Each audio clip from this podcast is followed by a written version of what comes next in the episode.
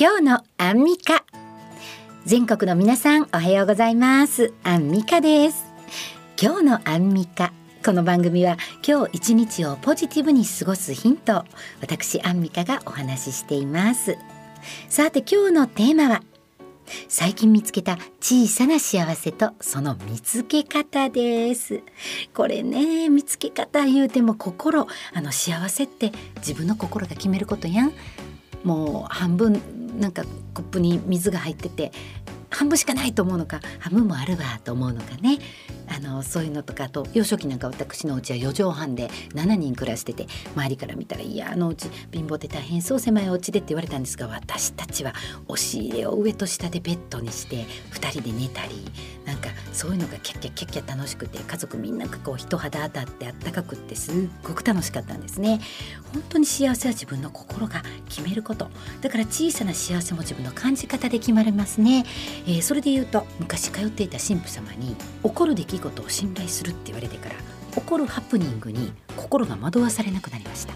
これは何か意味があって起こってるわ。ここに失敗っていうのは親が言ってた。そこに発見と学びがあったら失敗ないから。これどういうことやろうってそこからいろんなものを多角的に見たりしてあらこの学びがあったわと思ったら得した気分にする。えそういうふうに帳尻を合わせています。だから小さい起こる出来事に心が大きく煩わされなくなりましたね。えそういう心の持ち方で過ごすことも小さな幸せの見つけ方につながりますし幸せはたくさん降り注いでいます。まず一つ当たり前に無事過ごせる。当たり前って実は奇跡の連続です。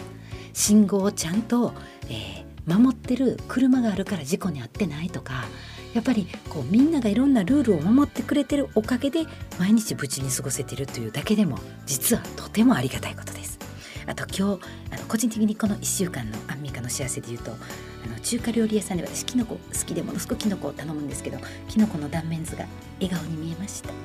あとね半年前にもらったランに旦那さんがずっと水あげ続けてたらやっとつぼみがついて花が咲いたんです。高いコチョウランとか捨てないでください。まだ生きてますよ。あとねうちようカラス来るんですようちが。このカラスよけのフクロウちゃん。鳥のねフクロウちゃんの猛禽類の人形を置いてたんです。これ置いたらカラスけえへんって。だからね顔側来ないんですけど後ろ側が来るようになってねこの間あの暴風雨の日にねそのクロウちゃんの人形が壊れたんですね。首から上が柔らかなってしまってかわいそうに。そしたらね風でその首がぐるぐる回るから怖がってカラスが360度来なくなりました。わかんないでしょ？起こる出来事って。小さな幸せは常に常に降り注いでます。えっ、ー、と皆さん心をかたくなに握り拳にしていたら上から降り注ぐ幸せを受け取れませんから。手柔らかくしといてくださいね。握り拳は柔らかく思い詰めてかたくなにしない。